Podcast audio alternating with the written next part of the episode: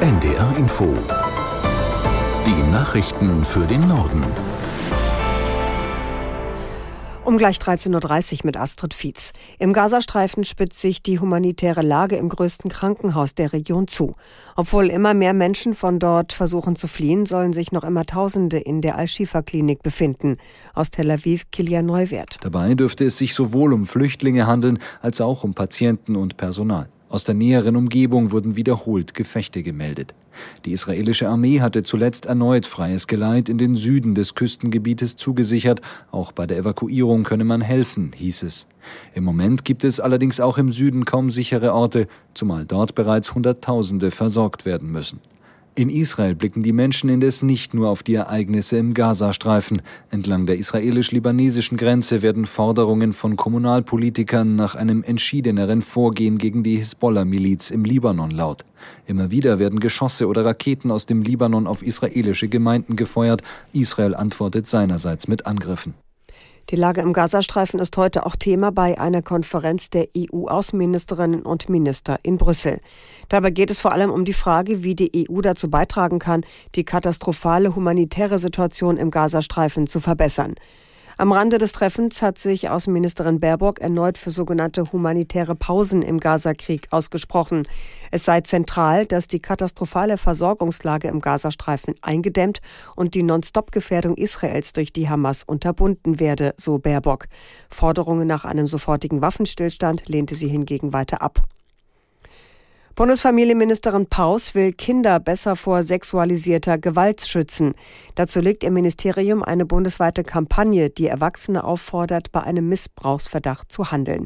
Aus Berlin Nina Amin. Die Grünen-Politikerin meint, kein Kind ist allein, jedes Kind umgeben von Erwachsenen, die es schützen könnten.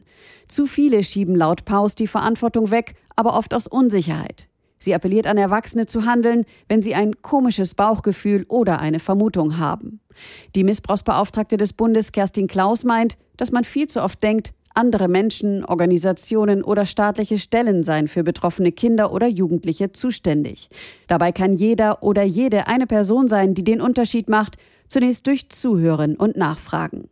Zum Auftakt der Kampagne gibt es jetzt eine Aktionswoche. Dabei wird über Anlaufstellen informiert, die beim Verdacht auf Kindesmissbrauch weiterhelfen. Im vergangenen Jahr hatte das Bundeskriminalamt mehr als 17.000 Kinder unter 14 Jahren als Opfer sexueller Gewalt erfasst. Eine Sucht nach Glücksspiel oder erste Symptome dafür haben in Deutschland 4,6 Millionen Erwachsene.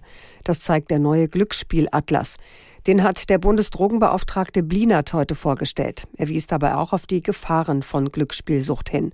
Aus Berlin Vera Wolfskämpf. Der Beauftragte für Sucht- und Drogenfragen der Bundesregierung, Burkhard Blinert, sagt, das kann Existenzen ruinieren, Familien zerstören und Menschen in den Selbstmord treiben.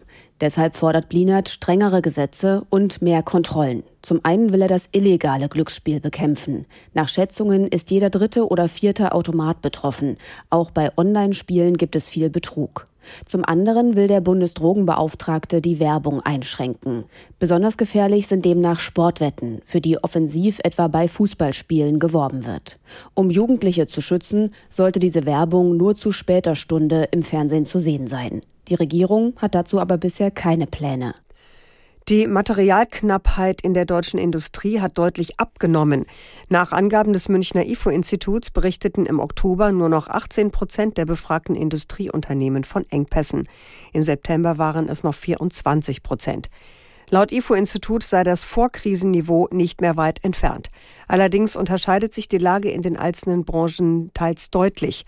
Im Automobilbau berichten nach wie vor die meisten Unternehmen von Lieferengpässen. Hier ist mehr als jeder dritte Betrieb betroffen. Der Höhepunkt der Lieferprobleme war im Dezember 2021, als 82 Prozent der Unternehmen darüber klagten. Der Autozulieferer Continental will mehrere tausend Stellen streichen. Der Konzern will so 400 Millionen Euro einsparen. Die Zentrale in Hannover ist nach NDR-Informationen nicht betroffen. Wo genau die Arbeitsplätze gestrichen werden, dazu unsere Korrespondentin in Hannover, Hilke Jansen. Also der Konzern ist da noch zurückhaltend. Richtig klar ist bisher nur, dass Stellen im mittleren vierstelligen Bereich wegfallen sollen. So heißt es heute von Conti. Heißt also ungefähr, naja, 5000 dürfte wahrscheinlich realistisch sein. Und gespart wird nur beim Konzernbereich Automotive. Das ist der Bereich, der für Bremsen, für Sensoren, für Elektronik zuständig ist. Und das bedeutet, betroffen sein werden wohl vor allem die Standorte Frankfurt und Regensburg, aber eben sehr wahrscheinlich nicht Standorte in Niedersachsen, also zum Beispiel nicht die Konzernzentrale in Hannover. Das waren die Nachrichten.